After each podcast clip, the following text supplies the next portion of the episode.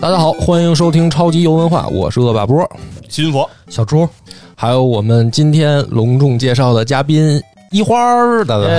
欢迎大家好，我是呃一花。哎，这个其实听周三的资讯的时候，大家已经知道了啊，我们有女主播啦，欢迎大家订阅《呆萌刺猬》啊哦。但是至于下一季什么时候播，我现在还没想好。啊，那你得说说呀，就是先跟哎订阅上女，主播跟呆萌刺猬是什么关系？我靠，这就厉害了。嗯自从我们上次说了，我们想这个招聘新女主播，而且是没有工资的那种， 那真是群情响应啊！这个大家热烈报名。然后一花同学是在这个过关斩将，我在两万人当中。脱颖而出，脱颖而出。对，然后我当时喜极而泣，我说我我觉得我们呆萌刺猬有救了，甚至我觉得超超游都有救了。公社有救了。啊，其实这个是院长上次见完那个一花儿就说说能来录一集超游，哦就是感觉有的聊，金花的认证，不容易嘛，有女主播了。所以今天呢，我们女主播在的时候聊的一个游戏就是嗯马里奥，哎马里奥，马里奥真的厉害，我觉得嗯，不管是老少还是男女，好像都可以玩哈。就是嗯它没有一个什么所谓的特别目标用户的人群。是我觉得大家玩游戏的这个可能最初的印象都是马里奥，是反正小霸王时代就是弄一小人儿在这儿蹦蹦蹦的。而且呢，最近也有一个大事儿，就是电影儿哎，上映了，马里奥的电影儿。这个电影正在热映嘛，所以我们也是蹭个热点。哎啊，正好这一花呢也是小时候的重要回忆。啊，跟我这个发微信的时候也说了，说可讲的游戏太多了，哦，哦数了数好几个。嗯，一会儿给大家说说你这个第一款接触的马里奥是什么呢？呃，其实是超级玛丽嗯是那个就是最原始小霸王那版吧？啊、对，就是超级马里奥兄弟，哎嗯对这个的全称应该这么叫啊。但是在咱们国内习惯于叫它超级玛丽。啊，然后我看还有那个游戏主播，就是直播玩超级玛丽的，有啊，超级小杰啊，人家管这个叫超级马亮，就是马里奥说快了啊。超级其马亮实咱们玩的应该都是盗版。一花在哪上玩的呀？也是小霸王吧对，？肯定是小霸霸嗯王。那小霸王是都是盗版，不是小霸王是盗 版，小霸王就是盗版 游那游机器就是盗版游戏机是盗版啊，啊，所以它上面的卡山也寨的全是 FC 嘛，嗯，嗯多大？那时候你们都是多一在一一花那多大吧的？我八九的，你八九，那咱俩一样啊。嗯我就就是差不多吧，小学前啊我其实印象特深嗯，因为是我小学一年级，啊小学一年级呢，然后我爸就说说你只要考试拿双百，嗯，就是那个语文数学语文数学两都一科百。啊，你只要拿双百，我就奖励你一个游戏机，哇，哇，这么大手笔，就是那个小霸王。但是我当时其实也不知道游戏机是什么，啊，也不知道双百是什么。也双百 我知道是什么， 但是游戏机是什么，我其实当时、啊没有概念说实话没概念是吗？啊，所以我并不觉得我爸奖励我这个东西有什么了不起的哦，啊。然后我倒是挺早就能知道游戏机是什么，你小学一年级就就明白肯定我之前就知道，因为你在家里看电视的时候摇台摇台摇摇摇，就摇着邻居在玩游 戏机，啊，然后你就哦你就看这个不一样啊，这跟啊电视电视节目不一样。哦好像你第一是台小霸王是多少？我没有小霸王，你就没给你买吧我？我们家没给我你买就没考过双百？就没给我买过游戏 机啊。我我有的第一台就是能玩插卡的游戏机的这个东西，是我姐的那个学习机。嗯哦，对他对对他，不要了啊但是那个是后来了，小霸王之后了。对我那个我我拥有的话，都已经小学很高年级了。嗯我在人生的这个初始阶段，我都是去别人家蹭的。哦，嗯，小猪呢？我就是那个朋友来我家蹭的那个别人家。 哟，啊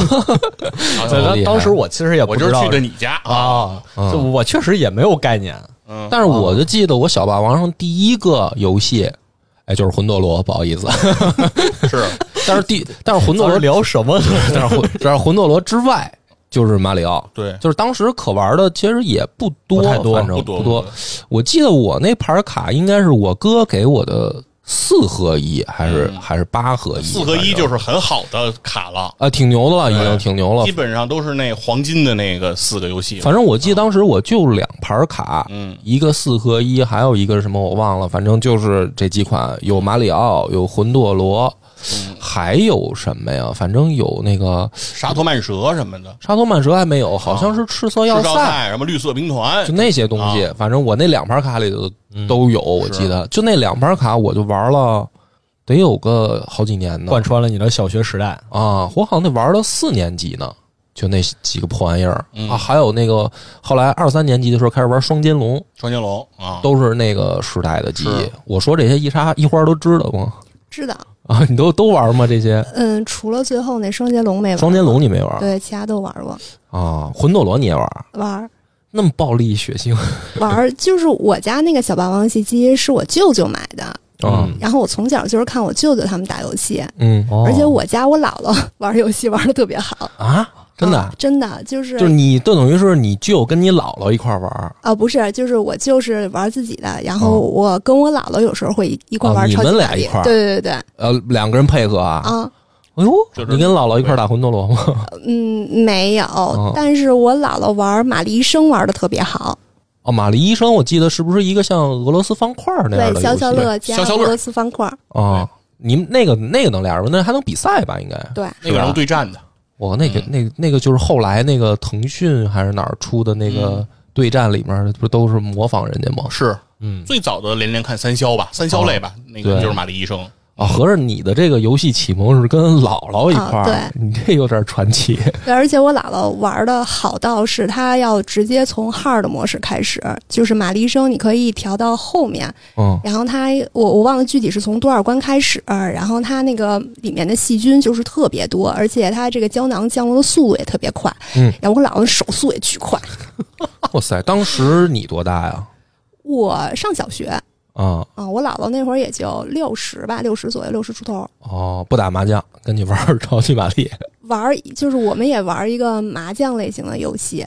啊？游戏机上吗？对，还是街机厅啊？你姥姥夹根烟，夹根烟，你在旁边续币给他是吧？没有，就是以前有一个卡带叫 AV 麻雀俱乐部，呃，因为麻雀俱乐部对是怎么着？通关了以后有福利，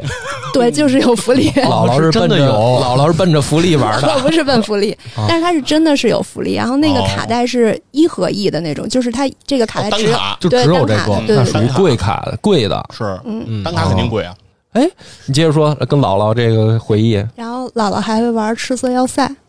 哦，这也是我们经常这个小时那候啊看来是回忆姥姥带着的，就是姥姥喜欢玩这些啊，呃战争题材的游戏。有点意思。哎，发现一般家里面，首先大人好像不太鼓励小孩玩游戏，然后你这个等于也不管，对，哎还还带着你玩对，你想我家都还有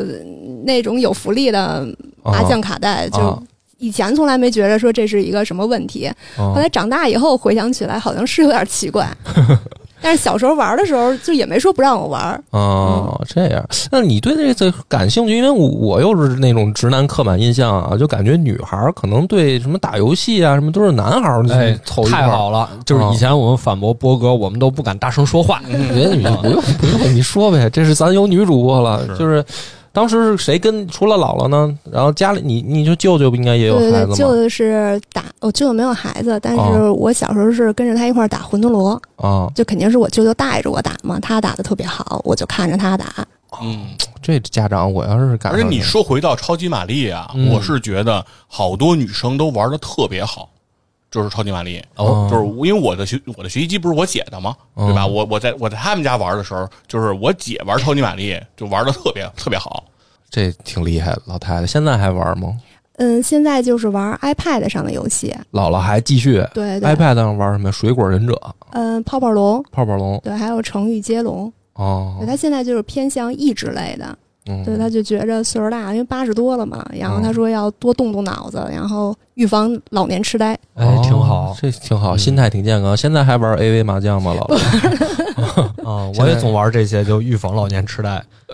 我我现在觉得我每天这么熬下去，我就会痴呆。是吧？就确实有这种感觉。 嗯，我感觉今天今天早上我脑子是木的，因为昨儿又刷一宿新章，哦，怪不得超播报加要加这一条是吧？对对对啊 来来，继续不打断，一一会儿接着讲。而且我前两年还买了，就是又买了小霸王游戏机，它是可以适配现在的电视的。哦高清线就是可以对对连对 HDMI 线了。对对对，四 K 啊嗯四对 K 的小霸王，对对对，那那它还是盗版的吗？是吧？ 它只要是它只要是八位游戏机，那个它就是盗版的。然后我玩儿，我后来又玩儿小霸王游戏机，我就觉着，哎，这手柄怎么摁着那么的硬啊，就是不舒服。你们有这种感觉吗？我们有，有一段的时候，我特别爱跟我哥玩街霸，然后我那个手就起泡，哦，就是因为它那个十字键是特别磨的，是是嗯，还有双金龙其实也会起泡，也容易，还有热血足球也会起泡，就是玩儿时间长了，啥都容易起泡。反正需要摁拿你个搓因招为它会的，搓，对，需要对搓它的，有你都搓都的容易起泡。动作类的，嗯，后来特别时间特别久以后，才有了那种就是圆盘手柄，哦，嗯那个我不知道你们见没那见是过，那超任的手柄应该是，就是不是小霸王时候就是有，它是仿超任的外形对做的，但它是个八位机，对对超任是个十六位机嘛，对但它没仿着里面的嘛。嗯对，所以那个手后来我们都经常是裹着创口贴在大拇哥上，就是起着泡，然后接着接着我我搓。们那会儿后来是搓那个世嘉，就 MD 的时候，我们世嘉的时候就有圆盘嗯的，有圆盘，但没有用，因为我们损耗度太高了。那个方向键，我们就经常把那个帽儿给玩折了，就只剩一个小揪儿了，你能理解吗？然后我们还拿那小揪儿对搓幽白书，就是发招嘛。然后每个人就是玩完一晚上回去，那个手就都破都了。肿了。然后时间长了以后，当时那段时间，我们这个就是周围邻居这些小孩儿，这个大拇指这个位置都都是一个茧子 啊，不知道的以为就是学习多么的刻苦啊不是你们这一条胡同的孩子就蹭一个孩子的机子玩儿是吗？一个 楼去一家去一家。啊，一最多的时候可能得七八个孩子啊其。实我那会儿也是，因为我小霸王没蹭，但是我们到世嘉的时候，我们也是蹭。世嘉倒是这那个就不普及了，哦嗯就是不是每家都有了，我们只有一个哥们儿有。是啊但是世嘉的游戏体验就比小霸王就是相当于有点跨时代的一个是那个什么，对，就是啊然后就是次一个时代了然后大家都去那哥们儿家，然后对后来这事儿被老师知道了，然啊。后老师呢就就是等于在全班点名批评那孩子，哦，就是说管那孩子他们家叫黑窝点儿，嚯，就是说以后谁再去谁就就是就是就是坏，孩子，就是为坏什孩么子，人那么大方，多好呀！就是当时弥漫着一种就是玩游戏就不好的那种哦风玩游戏就是原罪，我们那会儿就是风每评周五的晚上七点到十一点，都是我们去那个哥们儿家玩游戏机的时间。其实现嗯在想想好像不太好，老打挺挺打扰人家大人休息。啊我倒觉得那是最美好的时光，是，但而且。当然，可能吧，也是因为我那哥们儿他学习不好，哦可能这是他带着原罪呢，就是老师就讨厌他，是然后可能是怕我们老跟他一块儿玩儿，就把我们这也就是学习学成校绩永拉嗯远了都是学习，只要好干什么就都是对的。是是，啊反正这个，哎，这个不太好，我觉得。一一花碰上过这种情况吗？没有，你当时也是经常把男生都招到家里来，啊呼朋引伴，大家一块儿玩儿 A 玩玩 A AV 麻麻将是吧？ 没有没有，姥姥给大家他是做没哎做跟饭。那个同学说家里有 AV 麻将，对啊，然后你这个后来这个应该在就是上学以后，小伙伴当中是属于硬通货呀，就是这是属于大家都会特别愿意跟你结交才对。没有，那会儿就我也不爱跟男生一块儿玩儿，然后嗯他们也没有，就我们互相也没有交流过这些。而且他就是我，我奶奶家就有很多我哥哥嘛，然后我哥哥们他们是喜欢玩儿呃拳皇，拳皇是也有卡带吧？有拳皇有，啊但是拳皇那不都是 PS 的时代了吗？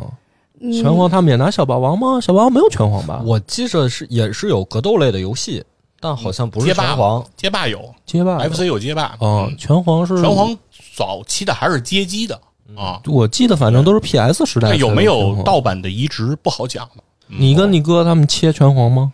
我我不太会玩儿那，他们就是要去上上厕所啊什么的，就让我去给他们替一下。就我我不太会玩儿，那玩儿不好，放不出招儿来，然后就被被人摁在地上打。那你跟他们能玩什么呀？我跟我哥呀，啊，嗯、玩儿松鼠大战，哦，那是小霸王的，嗯，对，对这我有对印象。哎嗯，松鼠大战去年也出了电影，嗯，对，然后后来我就入手了 Switch，然后就买了一个卡带，叫《马里奥三 D 世界》加《狂怒世界》。哦，哦，然后我就是，你想以前都是玩儿超级玛丽嘛，嗯然后我就对一下从了二 D 进入到三 D，就跟刘姥姥进了大观园似的，我就觉得任天堂太懂我了， 就是设计的也太好了，那些关卡特别巧妈妙你。说的那个三 D 的是是奥德赛吗？呃，不是，不是还不是奥德嗯赛，哎还还还没到好奥德赛呢，哦，在奥德赛之前吗？应该是哦而而且它主要这个游戏呢，它嗯是可以两个人一起玩儿，哦，嗯，然后我是非常喜欢跟我对象一块儿玩儿玩儿游戏。双人成型了。呃，对，双人成行我也买了，哦但是还没玩儿。对，就是说在这里先嗯双人成型了。对对对。嗯然后它这个游戏呢，跟以前呃超级玛丽时期它嗯特别不同的是，它新增了一个道具。然后这个叫铃铛，铃铃铛铛道具，对、哦你吃了这个铃铛，你就会变成马里奥的猫咪形态。哦，然后首先它非常的萌，然后呢，它呢还可以顺着这个墙壁往上爬，嗯嗯，它还可以用这个爪子就是作为它的攻击攻击道具。嗯，那这个猫长什么样啊？就是也是戴着个小戴一帽头子套对对，带着小戴一头套，然后露一脸，它就是那个。对对对因为对那个这个其实整个的设计在《超级玛丽三》就出现了，就是它会有不同的形态，然后不同的有不同的属性，还有什么青蛙的，还有什么的，好多。哦，而且我觉着情侣真的应该一起打游戏，嗯，因为你就是我，其实是最最不好的例子，就是我特别喜欢甩锅，嗯哦，然后还老嫌弃我对象特别菜。你会怎么嫌弃他呢？会踹他吗？呃，那倒不会，就是他以前没玩过游戏，他也不知道就是这个马里奥他具体的应该怎么操作，什么哦 NB 是蹦啊，然后而且它是有一个时间的限制，然后他有的时候走的就特慢，我就觉得哦哎呀着急呀、它老抻你，它老拖着你。对，但啊但其实它不存在一个拖的这个状态，哦就你它可以自己走嘛。但哦关键其实我那会儿已经没有命了，我就嗝屁 了，我就只能看着人家。那说明人家玩的其实还是比我好的。哦然后，但是我又着急呀、那你说他他那个双人时候，你们俩是分屏不是是同频的，同屏的对，都在同一个个时屏间里啊、哦对。而且它就是以那个倒计时一到嗯一百、它不就开始那个嘚儿嘚儿嘚儿就开始响嘛？哎，我就更着急，我说你快点走啊！哦，他得在限定时间内过关，对然后到对下一关你就能活过来，相当于对是一个记忆哎点，一把把手柄抢过来， 我一蹦就死了。然后就死了。对 对对。然后它这个呢，这个游戏呢，我觉得挺挺有意思的点嗯是，它上来它可以选角色，哦，就哎以前它没有角色需要你选，然后它一共是五个角色你可以选，哎，都有谁呢？嗯有马里奥，嗯然后马里奥特点呢，它就是比较稳定，哦，均衡。对，嗯、然后路易吉呢就是蹦的特别高，路易吉在里面设定的是马里奥的弟弟对哎啊，嗯长得就瘦高的嘛，瘦高，嗯对，瘦一些，高一些，然后跳的高一对些，戴个小绿帽，对啊，不是她男朋友啊不是嗯 弟弟啊！然后还有一个角色叫奇诺比奇奥，诺比奥，嗯哎，是勇敢和可爱和忠诚的象征，是啊简称笨逼，他这个技能呢，他他的技能特点呢是走的特别快，他啊行动速速度快，快，速度对。嗯，然后还有一个角色是桃花公主，哎碧琪，嗯，然后桃花公主呢，她是滞空时间最长哎，就是你跳起来，她可以飞行一段她。那个哦，裙，裙子大，她那个裙子对，有撑起来有一点滑翔的感觉，对对对。对嗯，然后你玩到后期呢，可以解锁一个角色叫罗莎塔，啊、哦哦，然后她呢是可以进行旋转攻击。哦，然后我朋友呢刚开始就选的是马里奥，然后我就选了一个路易吉。 后来我对我对象说说那咱俩是兄弟嘛？是上上下铺的关系， 对。然后我说哦对，我说我是不是应该选桃花公主啊？嗯，然后后来我就一直用桃花公主玩儿，然后我特别喜欢这个游戏的点呢，是在于它有的关是得用特定的角色才能解锁隐藏道具，哦，它是它整个游戏呢是需要你收集星星才能开启下一个世界，它不像以前超级玛丽就一关一关你就玩儿去呗，嗯然后有的时候你下了那个下水道，你还可以自己选关，嗯，然后它这就必须你集够一定的星星才可以开启下一关，而且呢，它每一关呢都有隐藏的印章可以让你去探索，就是如果你要是收集控，啊，你也可能是对对会很喜欢这个游戏。然后它有一关呢，就是你必须得用马里奥玩儿，因为它地上呢有一个 M 的标志，嗯，就你只有用马里奥这个角色踩在这个标志上，哦，才能触发，对，然后呢，我也不知道啊，嗯我就是用了我那桃花公主，我穿上那高跟鞋，哇，我上去就蹦，然后怎么也有反没有应用。对对对，而且它有一关就是也是比较出圈儿的一关，嗯它那关叫影子小象，哦，嗯，然后它就是这个马里奥，之前画面都是正常的，然后马里奥跑啊跑，然后有一个小门儿，它一拉开，然后它就变成了影子的效果这个画面，哦，然后我当时就觉着太棒了，就因为我我以前从来没玩过这种类型的游戏，然后它就是变成光影的，哦，就设计特别的巧妙，就对对对。然后它这个呢，我觉得马里奥对我们手残党还挺友好的是，就是你这一关你死够一定次数，它会有一个金叶子，你哦吃了这个金叶子，你就变成了无敌状态哦。啊，你我知就。道，就跟加娃娃机，加到投币投到一定程度，工作人员就会过来，打开以后把那东西摆在洞给口，你说对，说你你扒楞一下就能掉进去啊，就这样。对，嗯但是呢，就是你吃了这个金叶子，变成了无敌状态，它虽然不怕小怪物咬你，嗯但是你也得能蹦过去， 是啊还是会还是会跳死。对，会跳死。然后就是有的时候吃了经验的也要死好几十次，这关才能过。嗯你没觉得这是制作组对你的羞辱 吗？带带着一种鄙视吗？不过我是觉得就是要多向内归因，因为我之前觉得我嗯玩不好，那一定是手柄的问题。我一直用的这是叫向内归因。之前是向外归因吗？这就有现在有成上长过那程个哦好的才能建立人物弧光。好的，嗯对，然后他用的就是那个专业体感手柄。后哦来我觉得，那我都玩游戏了，我得专业一对点。对，弄一 Pro 去，对嗯我就买了这 Pro。后来发现没 用， 跟手柄没关系。一点儿关系都没有，呃就是还是得多练。嗯，然后它有的关呢，它的隐藏心形设计的特别巧妙，嗯，它每一关呢都会有三个隐藏星星。哦然后后来我玩的有一关呢，它那个隐藏星星是在一个石壁上面，嗯然后就你都能看见这个星星，但是你蹦不上去。哎呦，够不着，对，然后后来我那桃花公主，我就跟那儿，哎，我说是不是我得踩一下这石壁，或者说，然后我跟我对象我说你在底下你拖我一下，嗯后来我就跟那儿折腾半天，就怎么也拿不着。后来我看了一下那个人家的通关视频，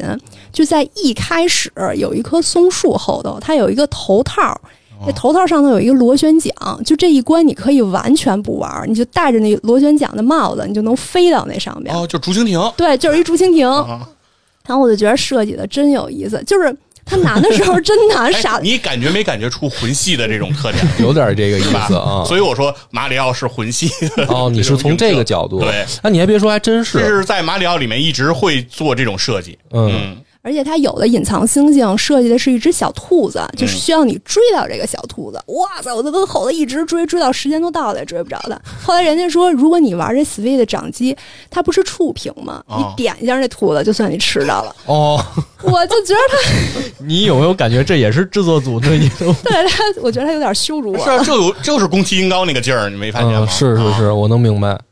有点是开一个玩笑给你的那种感觉，是是嗯，就但是但是他我觉得和宫崎英高那个不一样，是在于宫崎英高经常是在一种压抑和暗黑的情绪氛围里做这些事儿，对会给你带来极大的心理压力。而这个超级玛丽，它会在一个明亮的、活泼的、可爱的这种环境里给你搞这些，你就会觉得这是一个开心的开事儿嗯心的玩笑。对，对，但是而且这个吧，嗯就是还是区别在于，你玩宫崎英高的东西吧，你是就是最后是生 气，你真是生气，你想摔手柄，你想砸电视，嗯就是然后你觉得就是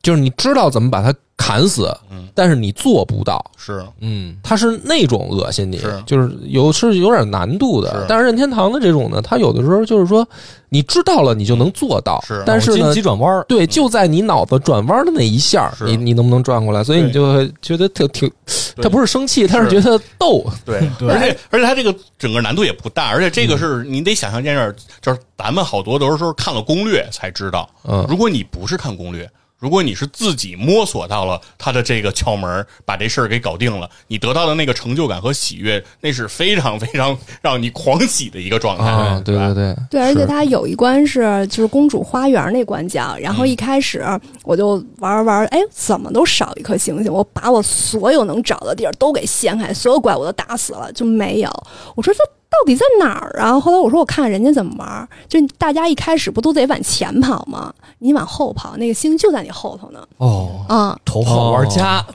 对，就这是不是是那个电影叫什么来着？头号玩家呀，哦，头号玩家，对对对，啊对，你说你你这个谁会跑儿？就啊一开始都是往前跑嘛，你也不嗯会说往后、往后跑嘛。这这嗯心思维定式哎心理学大师，嗯对对对。就要让你让你打破就是你的打破思思维定式定式啊。嗯然后我这个马里奥三 D 世界呢是买的卡带，然哦，后当时呢是从二手市场买的这个二手卡带，嗯然后我就觉得大家如果要。交易二手卡带的时候，一定要多看看评价，然后看看这个卖家的芝麻信用啊。哦，因为我这个卡带买了就有问题，它就会有插的插进机子里头读取不成功的情况。哦，嗯，但是我觉得这个应该是他卖的时候他就知道有这个事儿，但是他没跟我说。然后我买了以后就发现他有这个问题。然后，但是我就是还玩过一个游戏叫《路易吉鬼屋三》，然后这个游戏呢，就是那个卖家小姐特别好，因为我那个卡带就非常非常新，嗯，而且价格也不贵，他还给我还给我顺丰包邮。哦，然后我就觉着这个被幸福冲昏了头脑，我这个 第二个卡带买的就掉以轻心了。嗯，而且，嗯，我觉 着哦等会儿我都没我没反应过来，就是说这卡带实际还是有问题的，他先买的是这鬼屋，啊路易吉鬼屋，哦，然先后买后的买的鬼屋这个三 D 世界，先买的是一正常服对务，然后面碰上了不正好常的。啊嘛，人家第一一个服务非常好嘛，然哦后非常贴心嘛，然后他掉就以轻心了。那个觉得没有没有考虑到江湖险恶嘛，哦以为这个世界好人 多嘛，啊，挺有意思。说明他肯定是他收的第二个这个卡带的那个金属触触控那个地方肯定有接触不良之类的情况，嗯嗯是所以就会有这个情况。而且我觉着马里奥系列，它虽然这个游戏卡带有点贵，嗯但是它很保值。是吗？对，就是我这个二手卡带嗯《路易吉鬼屋三》，我买了以后，然后通关以后我再出，呃，这个价格是没有什么波动的，哦，嗯，非常保值。 NS 呃的卡带保值率都挺高的，你别瞎扯了，我买过好几个，买了就降价的，嗯对对对啊有有有，不都是就是都你有嗯别。就是你别买新的，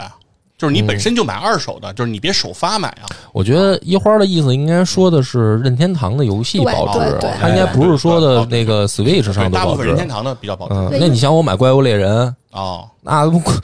贬得快着呢但。是肯定比你那个电子版还是要好，就是卡带还是比电子版能有保值的效果。呃，不一定，毕竟真真能卖不一定二手啊是吧？真不一定。而且我发现这个二手市场买卡带的这嗯个，就是他其实是。他如果真的想买，他不会问很多问题，他就问的越多的，他其实越不买。啊，啊，就是是我有一个啊因为啊现在现在你是卖家身份了，是呃吧对，因为我就是一般通关的卡带，我都会在二手市场出回啊血嘛。然后我之前买了一个就是健身类型的卡带，哦就是拳打拳击的。哦，然后这卡带我当时买的时候买的是全新卡带，但是我买的时候还特意去二手市场看了一眼，它这个价格是很稳定的。我说那我就买一新的吧。嗯然后结果我现在现在不仅拦腰砍，发出好几个月了也没有人来问，好嗯不容易有一人问了，然后就疯狂的砍价。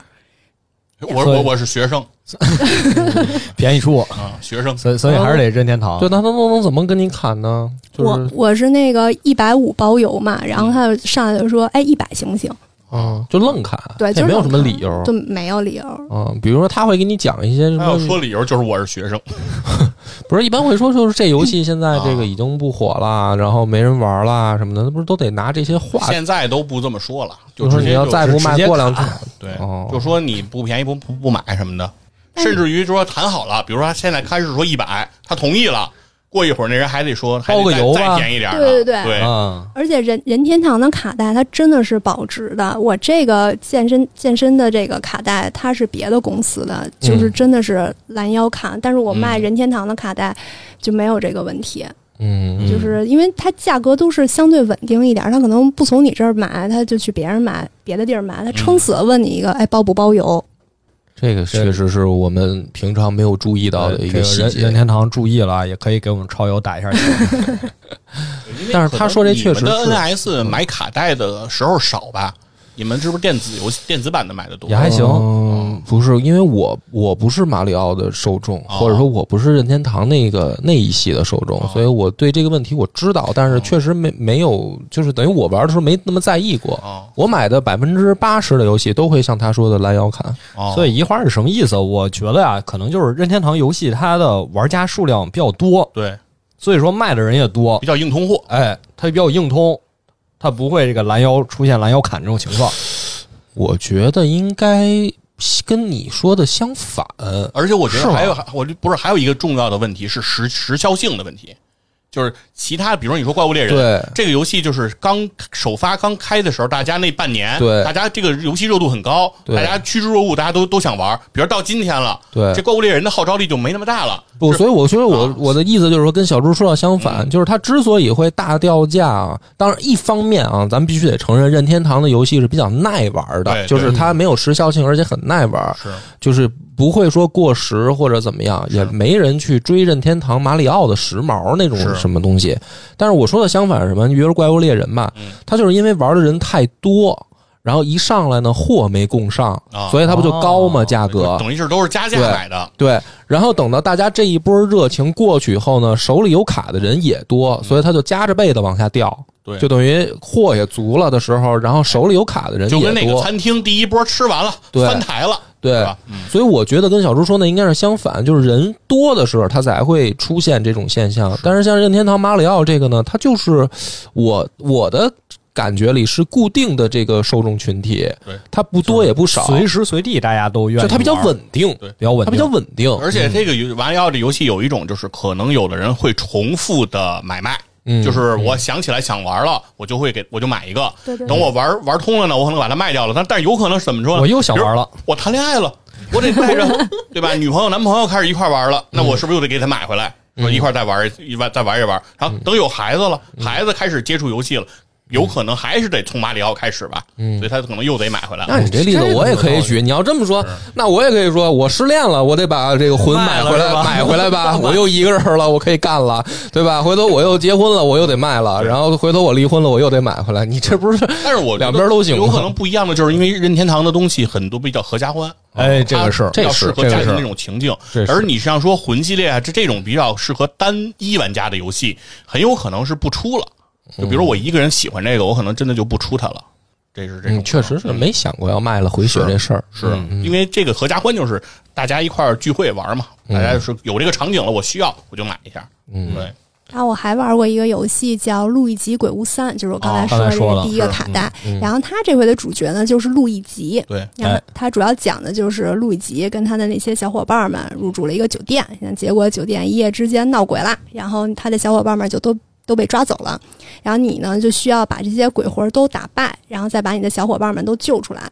然后他呢，我觉着对我们收藏党更友好，因为他没有那么多的跳跃，哦，哦对你，他这个路易吉呢，就是拿了一个手电筒，然后背了一个吸尘器，嗯，然后就是在游戏里一直在做家务。就是你看见什么人家那儿摆了个书啊，你也能给它吸进去，吸进去它就变成了金币。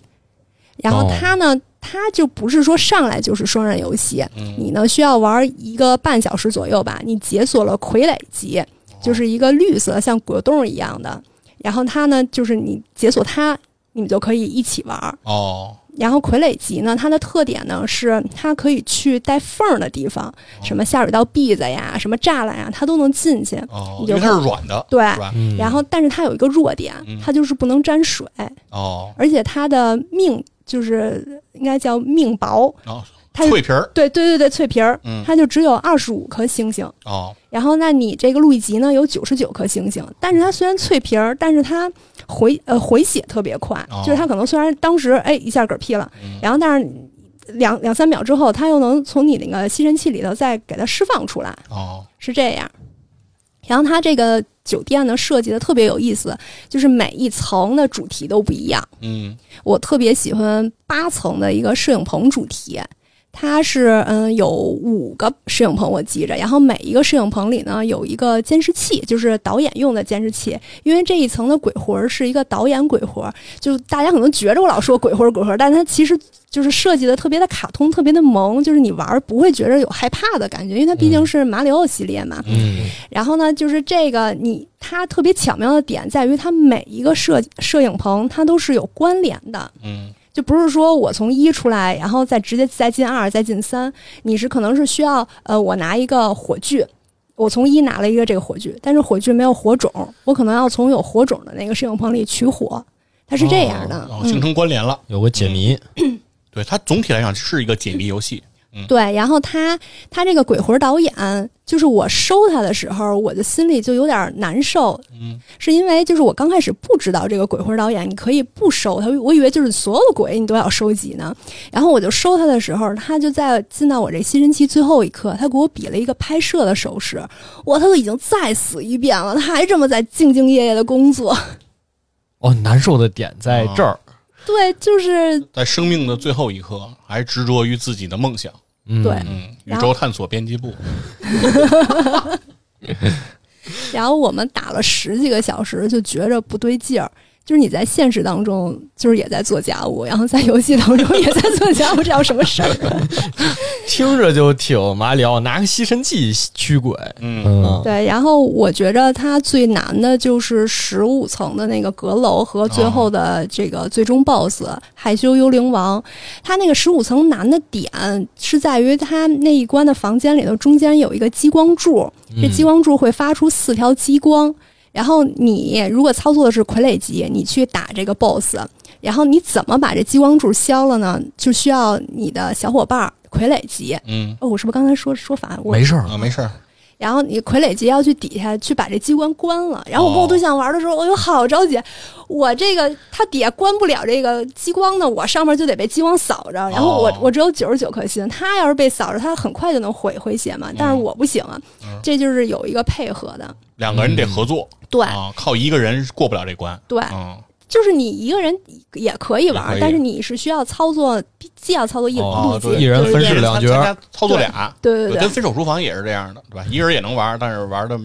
啊这时候没想跟他自己说换一下把，就是你先控制他的，他控制你的吗？哎没有，我觉得可能我不控制他呢，没准比人家还菜呢。 我就是嘴上，他就是关，他就是自己关不了，哦但就是所以才着要急，所以才要那个她男朋友关的哦啊。而且他那个打最后的幽灵王的时候，啊就是他幽灵王先会发一些招儿嘛，什么什么火球啊，什么嗯电击啊之类的。然后他是你要把他发出来这个炸弹，然后再扔回他嘴里头，给他从天上炸下来，然后你要跟你的傀儡机一起去瞪着他的舌头摔打他。哦才行。哇，这第一轮我已经非常费劲，然后好不容易呢就给他打下来，我就巨高兴。然后这幽灵王就就啊特别生气，然后他一个变俩，然后就这这一系列要重新再打一次。二阶段，对，然后好不容易二阶段打完以后，然后这幽灵王就又俩变仨，哇塞，这有丝分裂 上了。我说不会三变四四变五吧，哦反正到最后就是有三轮，然后哦你都打完以后，你就可以把公主啊都分抢了走三段打，对啊对对，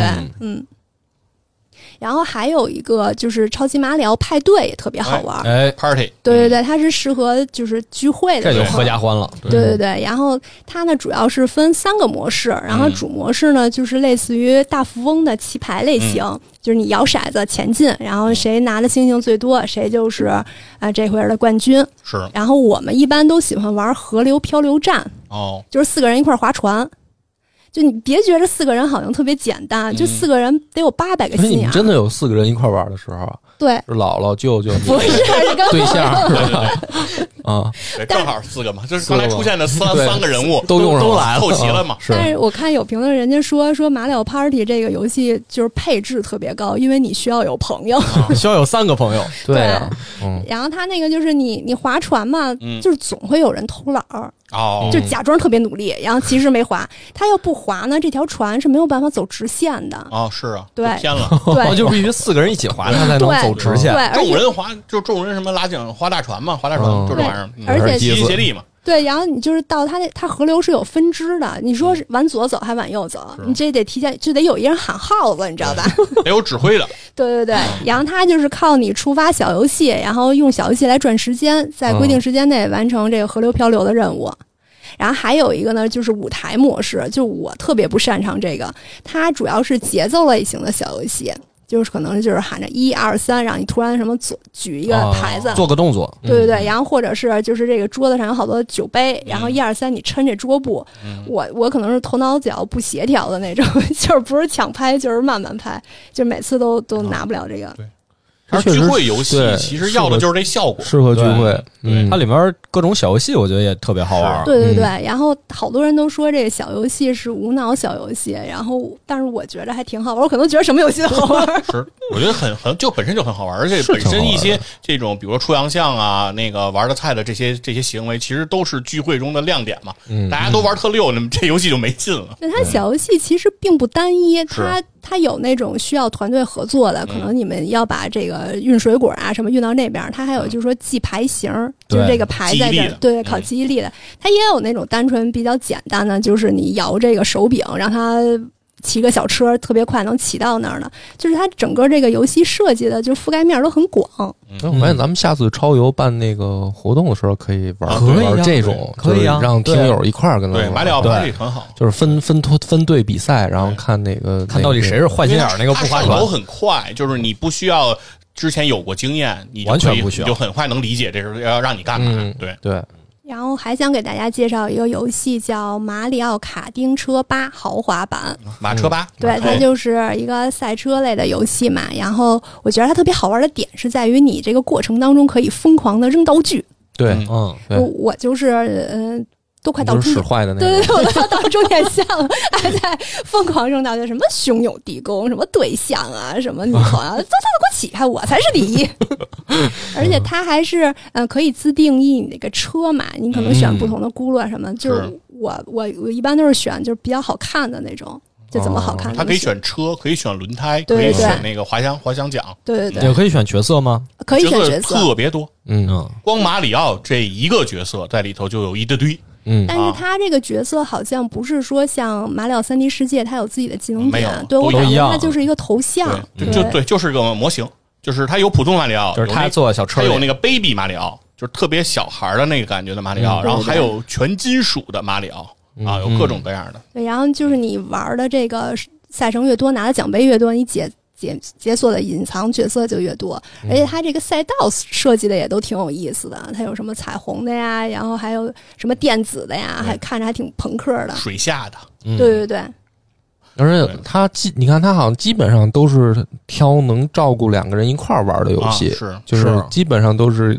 大家一块儿参与的对，就不像我们挑游 戏，我挑游戏都。你肯定都就是一般硬核玩家都肯定会找那种一个人单独享受的是哈，就是你他不说我都没意识到是，嗯他一说我才突然意识到，就是大大家真的是在选择上有有哦天壤之所以别。它非常适合任天堂设计这种合家欢哎嗯类型的这样的风格的玩家，嗯，对，就就很契合嘛。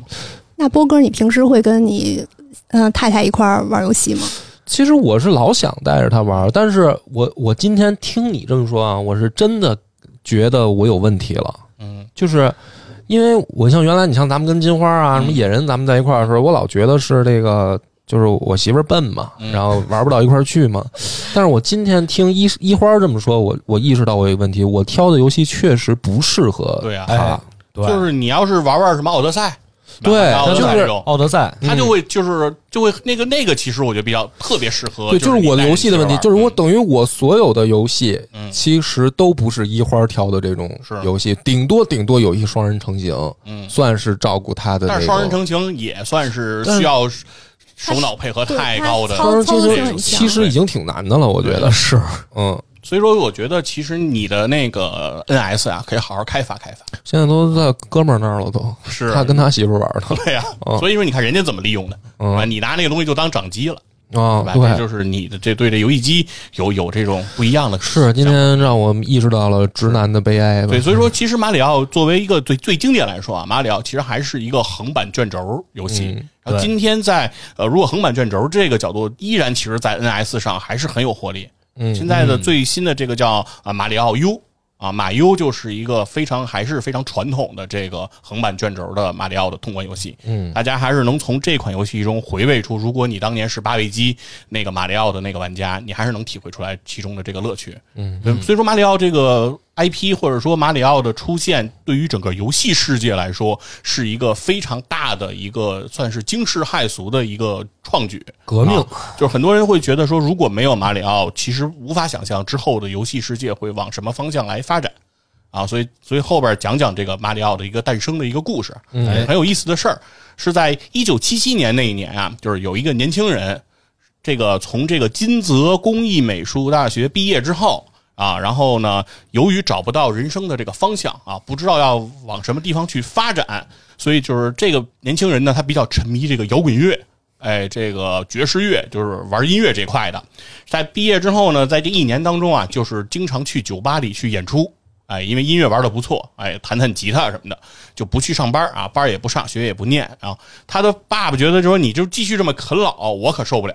嗯所以就找了一个自己的这个通过关系，哎，找了一个玩具纸牌厂的这个厂长，哎，推荐自己儿子来过去面试。嗯，那这个年轻人呢，就叫这个宫本茂，嗯哎，大这是神后来可以震彻寰宇的这个名字。嗯，那面试他的人呢叫山内普，嗯哎哎，啊，山内普的这家公司就叫任天任天堂嗯哎，那当时山内普第一次见宫本茂的时候，其实就对宫本茂说什么呢？说呀，我们不是非常喜欢艺术家，就是你这个气质跟我们这个工厂不是特别相你符，嗯还是玩摇滚乐去对，吧。和我这个公司不相符。我们要找的是工程师，嗯只有工程师才能符合这个社会的要求。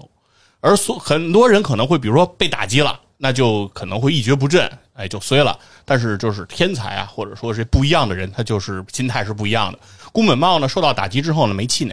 就是说知道说你需要要找工程师嘛，对吧？那你觉得我现在这个艺术范儿太太足了。于是呢，宫本茂呢也是哎整理了自己的行装，哎，然后换上了这个西装，哎，装出一副大人模样，然后给在第二次再继续和山内溥的面试当中，就把自己设计的一个大象、乌鸦的一个衣架，类似就是既是衣裳衣这个衣服架，同时也是玩具这么样的一个模型的这个小作品。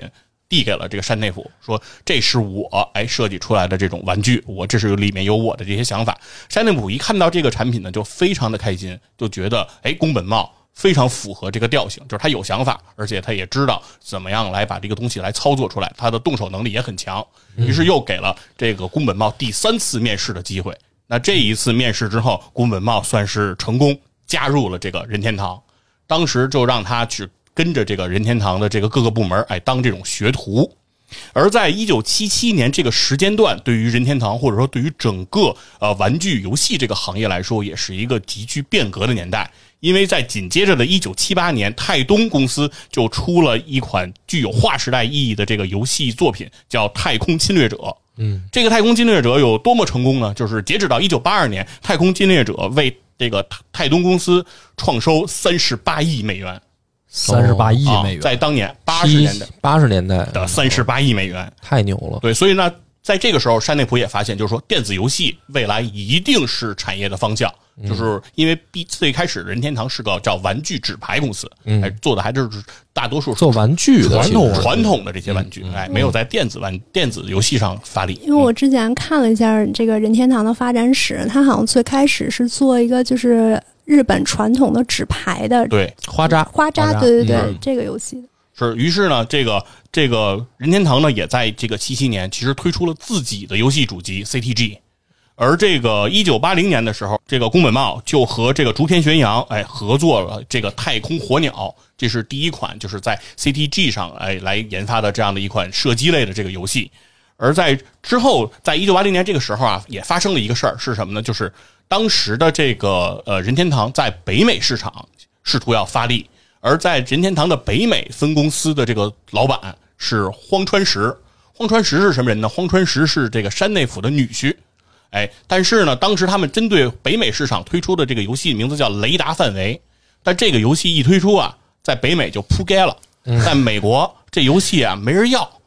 一共他们当时是准备了三千台这个雷达范围的街机，只卖出去了一千台，那为什么没卖出去？而且这在市场啊影响还就是就卖出去这一千台，他基本上不接别人话， 没事儿，没事他就是我后面臭给你毛病解，后边给你解它释。不好，就是它卖的特别不好，而且嗯就算卖出去的这一千台，就是街机嘛，大家得投倍儿嘛，嗯就是收益还都很不好，很多人还要退货。就是《雷达范围》这个游戏在美国不受人欢嗯迎，就是玩家就是不喜欢，就是很多做内容，其实你就会有这种事儿，就无论你自己想的多好，但是你推出市场，人家就是不买账。就不买这个这个问题，其实对于这个任天堂北美这个公司来说是非常严峻的，因为两千台街机在库房堆着，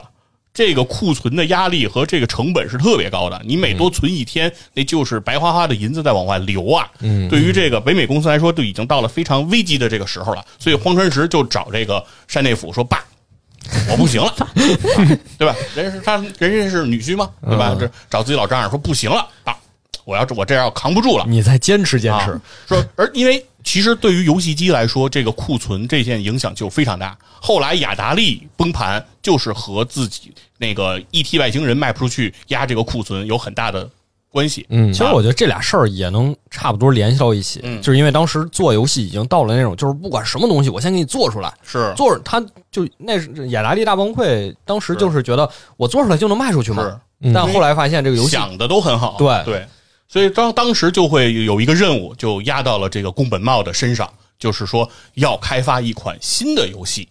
去来拯救任天堂的北美市场。嗯而为什么会选择了宫本茂呢？就是因为宫本茂当时是个学徒嘛，嗯，所以在整个公司没有承担什么具体的事务。所以说，呃宫本茂自己自嘲的说，说是山内溥啊，在整个公司里，哎，就发现我有我这么一个闲人， 哎，可以来干这个事儿了。啊所以这这个任务就落到他头上了。可能一开始想的是让他背锅嗯，啊，想做这个游戏的向前一步啊，所有人往后退了一步，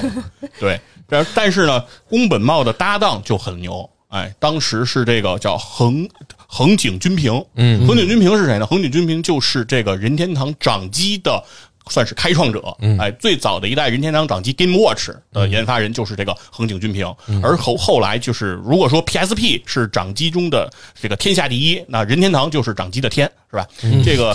不管是从后面的 Game Boy 到 Game Boy Color，再到 Game Game Boy 的 Advance，再到 GBA 的 SP，再到 3DS、NDS，最后再到今天的 NS， Switch 对，都是其实，在掌机这个领域，其实任天堂是有足够的强势的话语权的。而横井军平就是这一切的开创者。那当时这个呃宫本茂和横井军平在搭档上作曲的《金刚游记夫》，哎，三个人组成了当时任天堂的铁三角。当然，这他们成为铁三角是因为他们的成功。他们是当时宫本茂是呢是说发现 Game Watch 上有一款大力水手的游戏非常好，就是我玩过， 对大力水手和布鲁诺去争夺这个奥利弗。对对对，这这样一款游戏，他觉得这个游戏做的特别的好，他想把这个游戏复刻到街机上，哎，让街机上来玩上这一款游戏，于是就开始了研发。但是在研发几个月之后，发生了一个非常大的问题，就是当任天堂去和大力水手谈版权的时候，谈崩了，嗯， 就是没谈下来，对，对方不允许把大力水手这个 IP 放到这个任天堂的街机游戏上，所以这样一个事情让导致宫本茂整个之前的设计就全部泡汤了，就不能再用了嘛。因此就得设计一个新的角色来去替换这些人。嗯得得抢救一下啊，把对以前用那些设计出来的都用上啊。对，所以说他先开始呢，就想的是说，我需要，因为里面的主角这个反派，这个是个大壮嘛，他开始就想说，那我的反派设计成什么呢？说，于是他就选择了这个大猩猩作为这样的一个反派的角色的出场。呃，宫本茂如何解释他之所以去选择这个大猩猩呢？就是他认为说，作为虽然是一个反派，但他也希望这个反派不是让人一看就厌恶。嗯，而猩猩这样一个角色比较相对来讲可爱一些嗯对，会中性一些。啊，第二个是当时这个这个金刚这个电影儿也非常的火爆啊，所以说金刚这样一个角色，猩猩这样一个角色也被这个呃宫本茂所喜欢，而这个呃公主还是要保还是要保留，来来继续就是就要保留这个公主。而主角团队就是主角这个形象的选择，那宫本茂就设计出了一个是木匠。的一个角色哎来作为这样的一个游戏人物，但当时呢，并没有给这个人物起名字，而但是呢，那个开创性的让这个角色穿上了红色的背带裤，戴上了红色的帽子，为这也是今天这个马里奥这个形象的一个诞生。那想想跟那大力水手也很像嘛哎，，对，戴锤手不也是戴着帽子嘛，对吧？这都是工装呗。都是有对都有对这样的一都个是形工象。装嘛。嗯而戴帽子这个形象非常好的一点，就是它解决了对于发型的这样的一个一个设计上的困难。哎嗯因为头发是很难处理的，所以给他戴上帽子很很很方便了。而且在这款游戏中，就像波波说的，这个这个角色他开始可以跳了，嗯，所以说在最开始的时候，这样的一个木匠的这个形象，他没有正式的名字，当时只有一个代号，他的代号就叫 Jumpman，哎，哦跳跳人儿，哎，跟乔丹一样。他但是呢，就是作为一个游戏，如果出来，他还是得需要一个名字嘛。嗯，宫本茂给他最开始起的名字叫 Mr. Video，哎，就是这个电视先生或者视频先生，电子哎游戏这对这么样的一个名字。嗯，但是这个名字呢，到了北美之后，在北美公司来去这个员工来去定这个名字的时候，他们就把这个名字给换掉了，换成了叫 Little Mario 啊，就是小马里奥。马里奥为什么他们把它叫了马里奥呢？是因为当时北美公司最大的窘境、最大的困难就是自己的库房问题，而他们的库房的房东当时一度就想叫把马里奥对任天堂所有的产品从这个库房清出去，就是不租给他们了，因为觉得任天堂就是担负起这个房租会非常的困难。而在他们的北美员工的反复的游说和劝说之下，这个房东才得以妥协，就是允许任天堂继续使用这个库房，得以让任天堂北美公司得以苟延残喘。所以他们就非常感谢这位这个房东先生，而这个房东的名字叫做马里奥·西格尔。对，然后马里奥先生曾经也接受采访的时候也说过，说呃，也可能你们会认为我到今天还在等任天堂给我的版税 啊，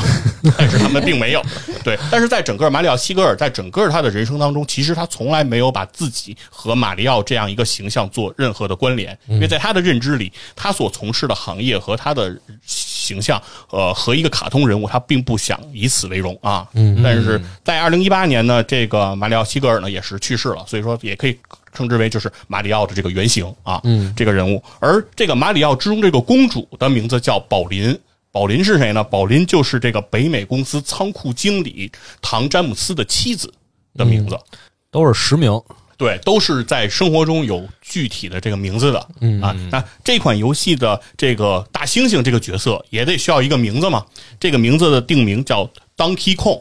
嗯这样一个角色，这个 Donkey 是这个驴。嗯啊，这个 Kong 是这个日语里的这个猿啊，猿猴的这样的一个意思，哦驴猴啊对啊，所以翻译成中文呢，这个角色叫森喜刚，哎，那就是这样，这个角色 毫无关 联，你就给糊弄过去了。什么叫森喜刚啊？ con 嘛，就是 K O N 就是那个 con 嘛，就是刚嘛哦这么分就是这么翻译这过个来。森喜是什么意思？ Donkey 的音译哦，当体嗯啊，对，当时啊，当时采访宫本茂了，宫本茂对这个森喜刚就是 Donkey Kong 的这个解释，就是说他认为这里面有蠢笨嗯，和这种这个这个强力力量力量，对嗯这样两种的结合因。为 Donkey 比较蠢的感觉哈。嗯啊坊间呢还有一个传闻是说，最开始的时候宫本茂是想把这个角色命名为孙悟 空，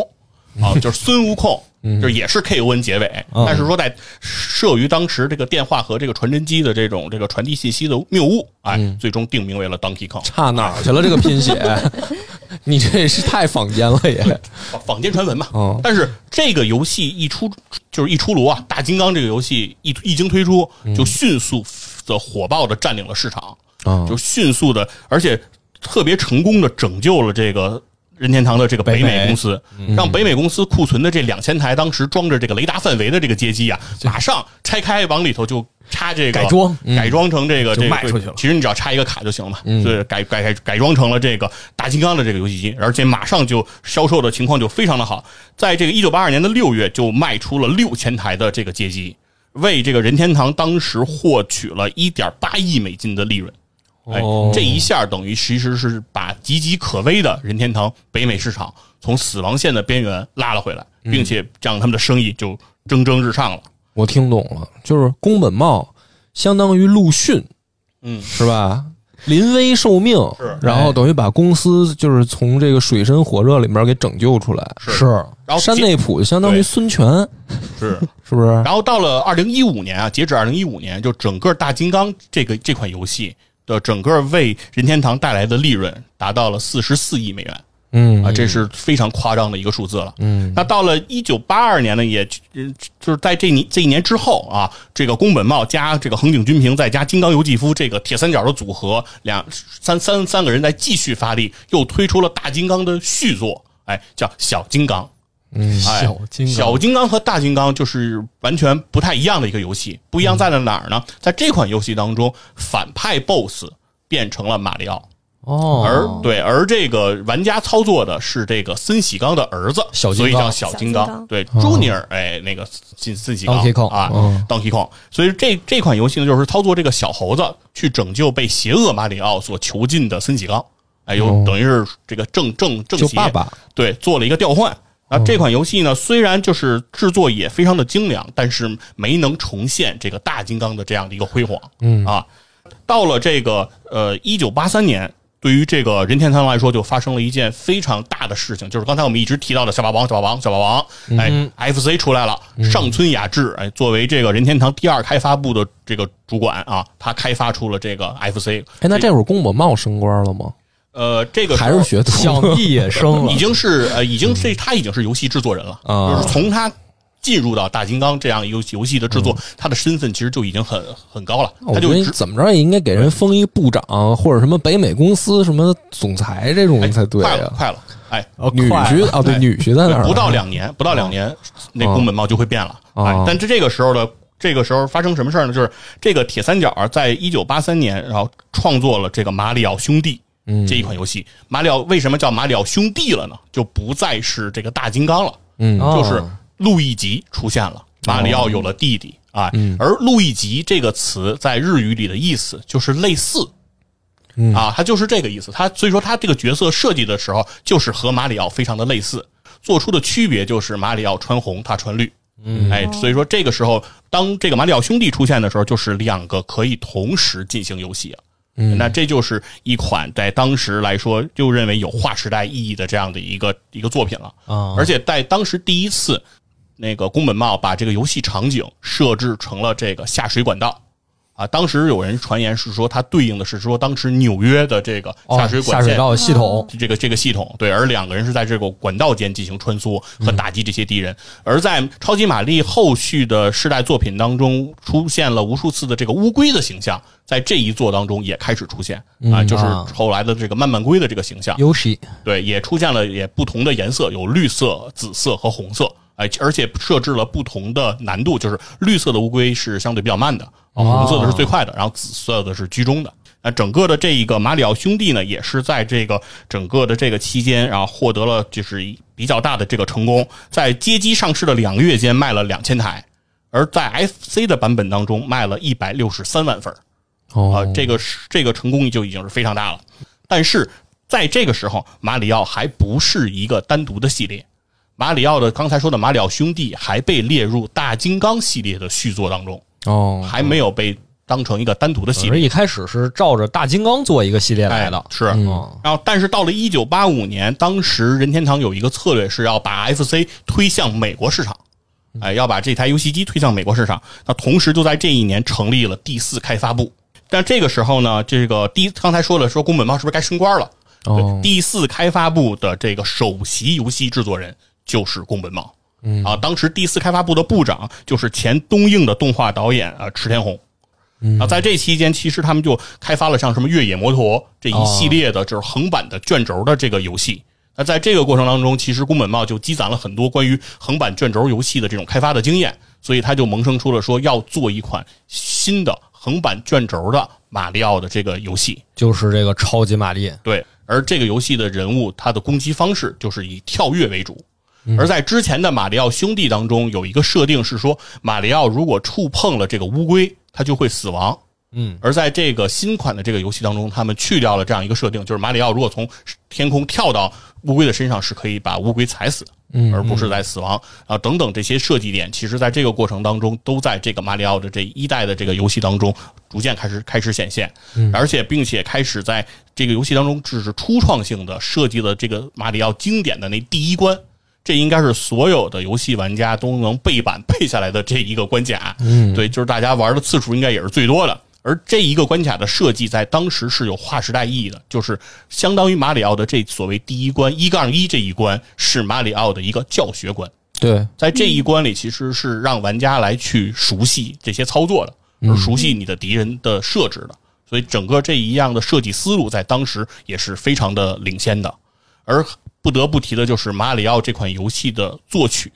也是后来被所有人所津津乐道的。每个人的脑海中其实都能回想起《马里奥》的这样一个背景音乐。嗯，然后这个背景音乐的这个制作人叫做近藤浩志，也是后续很多《马里奥》续作的这样一个作曲。而他当时所谓马里奥所做的这样的一个作曲，也可以说是非常的经典。而在其中，其实这个作曲当中也掺杂了很多宫本茂对于音乐的理解，哦因为刚才说了，宫本茂哦，是个、玩摇滚的，对，是个音乐少年，对吧？音乐青年，所以宫本茂和这个近藤浩志在这个音乐的作曲上的交流是非常充分的。宫本茂还拿出了自己收藏的很多唱片来跟这个近藤浩志来进行分享。那这款游戏的一经这个上市就非常的震惊和火爆。首先是这款游戏它的内容含量是非常大的，当时它已经一共有二百五十六 K 的关卡内容和六十四 K 的这个人物内容，是把整个 FC 的这张卡带是完全占满了。嗯，这和当时所有的其他的 FC 游戏的设计的初衷是不一样的。很多的游戏厂家都在会在卡带当中留下一百多字节的空余，是用来就是如果有什么 bug 进行修复和这个修改作用的。但是当这个宫本茂当时是还剩二十字节的容量的时候，他在里面又加了一个皇冠的道具，呃用来给这个玩家可以加一条命。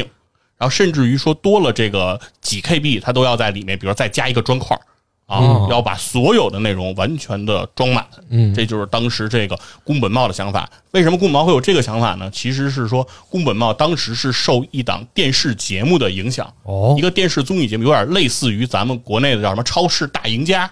这种游戏是什么？就是说让这个哦幸运观众到这个商场里。给你一个限额，就是比如说十万日元，看对能买多少东西，对你去在没有价签儿的环境下去往这个购物车里装东西，那个只要是越接近十万日元，就算胜利，就是胜利的这人都给你了，就可以推着走。对，嗯如嗯但是呢，如果你要是报了超过了十万日元，那你就就是血本无归，你就什么都没有了。对，嗯是这么一样的一个综艺，当时宫本茂非常的喜欢，所以在嗯他的整个工作环境当中，他们也渗透了这样的一个理念，就是要榨干游戏卡带的每一寸的时间。嗯啊，所以说这个是当时《超级玛丽》这个游戏为什么后来能被人所津津乐道，就是因为当时的理念就已经是要榨干这个卡带了。嗯但是同时呢，宫本茂在做《超级玛丽兄弟》这款游戏的过程当中，他其实还在肩负着另一个使使命，就是在之后的一年啊、任天堂会给 FC 出一个最强的外设，就是 FC 磁碟机。就是当时的任天堂认为卡带储存游戏这个容量已经不足以来满足这个游戏了，他们相中了这个磁盘这样的一个方式，需要给 FC 来做这样的一个外设，而这个 FC 磁碟机的护航之作，哎，就是塞尔达的《海拉尔幻想》，而哦，这款游戏的这个创造者，这款游戏的制作人，他也是宫本茂，也就是宫本茂在同一个工作时单位时间内，他既完成了《超级玛丽兄弟》，也完成了塞尔达。嗯两个超级大 IP，对，所以说可以说是说，在两个超级大大 IP 都是在同一年之内把这件事情所完成的。而《超级玛丽》这款游戏为这个任天堂也带来了极为丰厚的这样的一个利润的回报，首发四个月就卖了这个呃三百多万份儿的一个水平，同时它带动了全球的 FC 游戏机的销量达到了六百二十万台。然后在这个整个迄今为止啊，现在呃，超级玛丽依然是保持着吉尼斯的游戏单品游戏的销售记录嗯啊。然后到了二零二零年的七月份啊，曾经有一个拍卖会，就是二零二零年七月的时候，有人拍卖了自己当年就是元年的超级玛丽兄弟这样的一个游戏卡带带盒带包装的，嗯啊，它的价格达到了七十二万人民币哇，啊，就是说现一在会儿你那些不要现在卖了回血，应该你再留着对你留 变着成，传家宝。对呀，嗯嗯对，所以说这个是也是一个非常，就是说今天来看《超级玛丽》这个游戏的地位有多高，就是大家也能看得出来。嗯，然后对，然后另外呢，《超级玛丽》这个游戏还很有意思，就是《超级玛丽》这个游戏的开创，它还开创了一个概念，就是所谓叫“水下的二百五十六关”。嗯，哎，后来我们 这不是假这不是假的吗？吗？不是这是真的这个是后来我们所谓每个人津津乐道的那个魂斗罗的水下八关，哦，那个谣言是从这儿来的，就是为什么会大家津津乐道这件事情，其实一切是从《超级玛丽》开始的。哦，因为在《超级玛丽》《超级玛丽兄弟》这个游戏出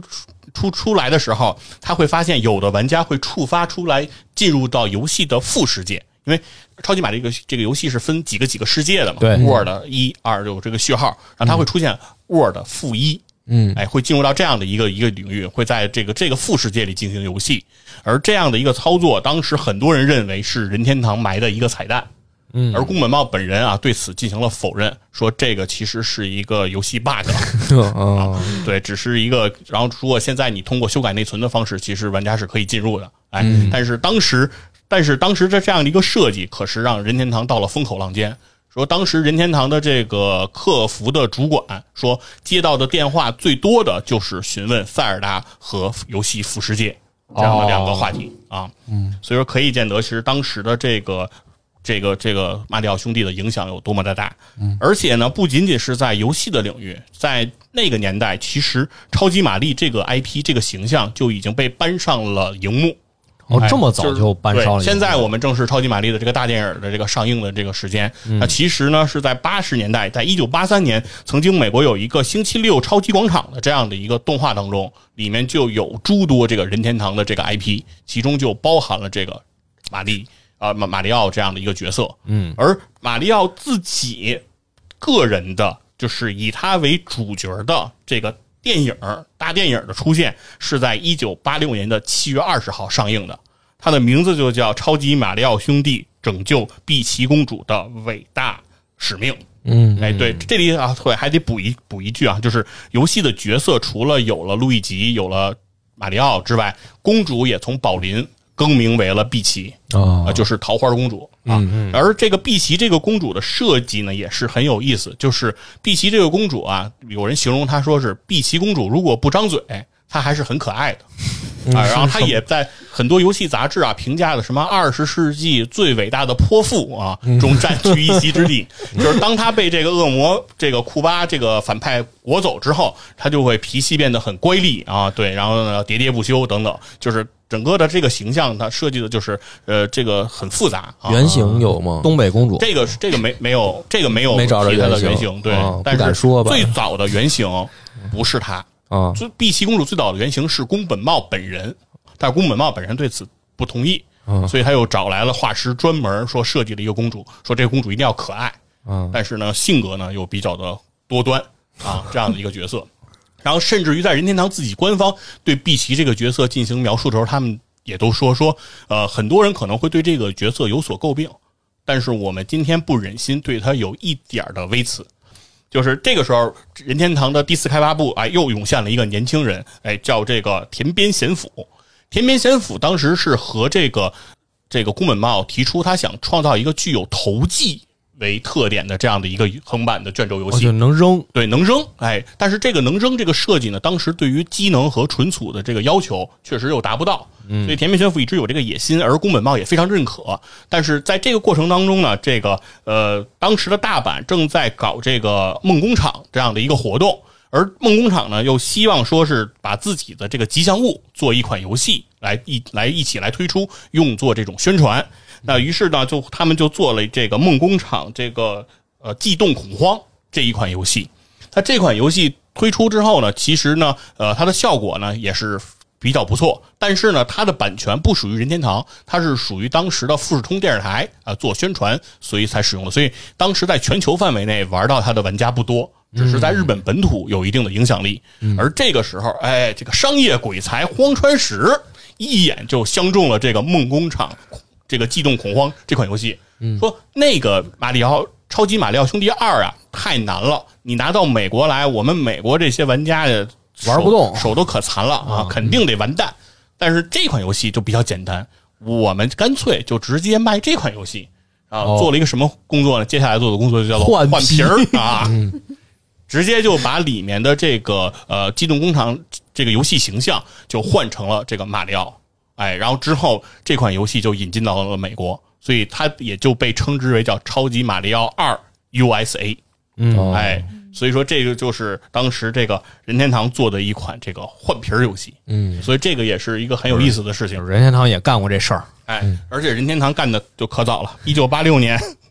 就干的这个事儿，嗯就是荒川石首开了这个换皮儿这样一个记录。哎，对，但是它的换皮呢又非常的成功，就是在这款游戏当中第一次出现了这什么鬼面人儿。就是后来这个马里奥里经常出现那个戴一个白面具、那三个点儿的那个那那个形象，那个形象其实就是《梦工厂：机动恐慌》里的这个游戏，而这而这这个这个人物，而他从此以后也就进入了这个马里奥的这个这个宇宙当中，哎，被这个马里奥就这个世界成功的这个收编了。而且当时非常有意思的一个事儿是，这个任天堂对于这款游戏作为马里奥的这个续作，是在游戏的开篇和结尾做了解释的。它的解释是什么呢？是说马里奥做了一个梦，在梦中得到了一个指令，哎，要去拯救什么什么任务，要去完成一个什么什么上什么样的任务。他接到了这个任务之后，就开始了这一次的冒险。而在这一个游戏当中，第一次开始实现了刚才其实，在马里奥三 D 世界的那样的一个设置，就是你有四个人物角色可以选择，就是马里奥、路易吉、那个碧琪公主和奇诺比奥。哎，这是当时他当时设计的这四个形象，其实是对应了四种难度。啊，也就是说，马里奥是比较中庸的，而这个这个路易吉能跳得更高，然后这个基诺比奥跑得更快，然后碧琪呢的这个能够在空中飞行啊，这些、哦其实这些技能其实一是帮直就有的，对，是帮助这些玩家你能够更轻松的通关嗯来做这这样的一个、一个适配。对，那所以说这个呢，所有的这些点，其实在后续的马里奥的续作当中，其实也都是这个一一包含了。而在这个游戏的结尾，就会告诉你说，一切的一切，这都是马里奥的一场梦。嗯啊，也就是说，这一次冒险并不是在真实世界里真实发生的，嗯所以这也把这个马里奥这个宇宙中其出现的一些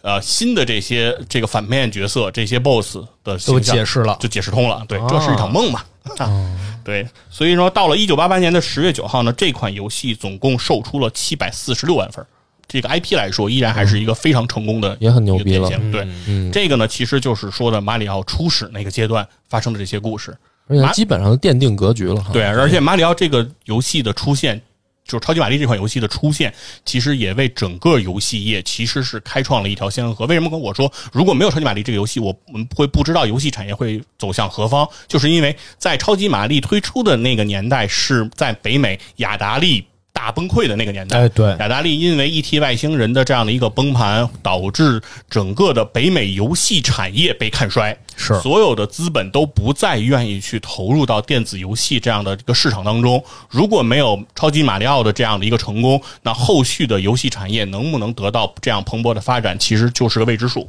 嗯，而在那一年，同时也有一个啊、从经济学学院毕业的一个学生啊，当时也是正在无所事事。他本身想把自己的全部的生命接下来投入到电影当中。他曾经自己声称自己百分之自己身体的百分之七十都是由电影来构成的。小岛秀夫吗？对，而对而这个人在看到超级玛丽的那一瞬间，他决定改行儿啊，投入到做游游戏行戏嗯业。这个人叫小岛秀夫。小岛秀夫也评价说，超级玛丽的这款游戏，它的所有的设计、所有它的人物、它的剧情、它的整个的各种的关卡的这种描绘，就是后来所有游戏都是从中汲取过营养的。嗯而在同样的那个时代，就是呃，卡普空的洛克人儿啊，这个科乐美的恶魔城等这些游戏，其实里面都有这个超级玛丽的这个影子。是，所以说，横版嘛，嗯对，所以所以说，超级玛丽可以说是在那个时代为整个的游戏说奠定了一个非常大的一个基础，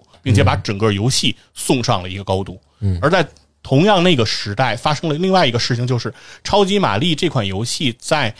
在这个欧洲和北美不仅推出过这个 FC 的游戏卡带版本，还推出了街机版本。嗯，哎，而这个街机版本当时在日本的本土没有引进，嗯但是日本的街机厅老板非常的 就是敏锐，他们觉出得口转说，内销对，是如吗？果街机里嗯没有超级玛丽，就不能吸引很大部分的玩家来进来玩嘛，所以他们就把 FC 的卡带、FC 的这个东西装进了街机，通过街机来呃等于是自己山寨了超级玛丽的这个街机，嗯而当时这个超级玛丽就。一纸诉状啊，状告这些街机厅的老板，然后让这些老板最多的付出了三年有期徒刑的代价。哦，是吗？对，自此啊，超级玛丽也奠定了自己东半球最强法务部的这个一世为名。而最辉煌的一个案例就是，其实大家可以去回听这个野哥讲的那一期俄罗斯方块的节目。哎对嗯，任任天堂是如何拿到了俄罗斯斯方块块的这个版版权对，嗯在整个过程当中，就是世嘉是如何 被这个任天堂最强法务部坑到惨的。嗯，嗯，所以这个佛爷讲了这么多故事，一会儿你有没有学到？就是最重要的就是不要小看带有艺术气息的年轻人， 面试的时候尽量穿的摇滚一些。嗯这个其实讲的已经很全面了，而且。基本上就是回溯了一下任天堂走向辉煌的那个奠定基础的历史。其实我觉得，可能对于现在好多玩家来说，都已经都不知道，因为这些事儿都是发生在我们出生以前我的时可候。能觉得任天堂现在这样习以为常了。嗯，嗯，甚至有的人会质疑说，为什么任天堂要保持现在这样的游戏制作理念和风哎格，对对吧？就是说，你几十年没有什么突破变化，就是就感觉还是一个水管工，然后嗯蹦来蹦去或者搞来搞去的嘛。但是实际上，我是觉得任天堂它走出了自己的特色以后，然后更重要的就是它怎么能在这上面去添砖加瓦了。嗯它不在于说我一定要把突突破到什么不像我的地步，就没必要，啊是因为它已经是世界第一大，怎么说呢，就是最成功的那个游戏 IP 了。对嗯，嗯，而且就是任天堂，他上一任的社长岩田聪，他有一句话说：“这个游戏它应该是简单好玩的，应该是人人都可以玩的。”嗯，然后我特别喜欢任天堂的点就是在于，嗯、他不管是像我姥姥这样的老玩家，或者是像我这样的手比较菜的玩家，都可以在这个游戏中找到自己的乐趣。对，就是他们公司对做游戏的这个理念把握的还是比较透彻和但那个是什么的。你说，比如说说任天堂的游戏简单，嗯，说明快，然后这种风格比较嗯卡通，比较甚至说比较低幼化，但是它的整个设计难度其实也是很大的。嗯对，哎，然后另外呢，其实我我想说呢，是任天堂这个公司，我觉得它真的不仅仅是一个电子游戏公司，就是它确实是有着这个呃玩具厂商起家的这样的一有个它的嗯基因基因一个的基因，就是任天堂的很多的这个实物玩具和电子游戏的这个结合做的是非常好的，就是之前呃哦 NS 出的那个一系列纸盒的那个。对，拼个小钢琴啊， Lambo 吧，那那一套的对那个东西。另外还有，比如刚才谈到那个马车吧，这嗯个、这个游戏，任天堂是有自己的遥控赛车的，嗯那个遥控赛车是可以直接和马车吧进行相连的。之后你可以在家里来，就是通过你的手呃表手柄，通过你的这个游戏手柄的去屏幕嗯来控制一个赛车，让它在你的家里跑，把你的家变成一个赛道，嗯你的家就会投影到这个电视屏幕上。哦，对，因为它的那个赛车上是有摄像头的，嗯然后它也能感知这些障碍物，然后之后你就可以开着那个车在家里拿它当一个赛道来开。对，嗯这些很新奇的这些玩具，包括咱们百代公社我带来的那个 用来做乒乓球的那样那个那特样别的一个无聊的那个东西，对对对嗯，也是任天堂也是任出天的堂出出品的，所以说任天堂其实我觉得在整个对于玩具和电子游戏这个理解上，我觉得都是非常成功的。是嗯，好吧，咱们这一集也聊了很多任天堂的老老故事了。然后咱们要是还没听够的呢，就去电影院看看电影吧。嗯，那咱们这一集节目就到这儿，感谢大家的收听，拜拜拜拜。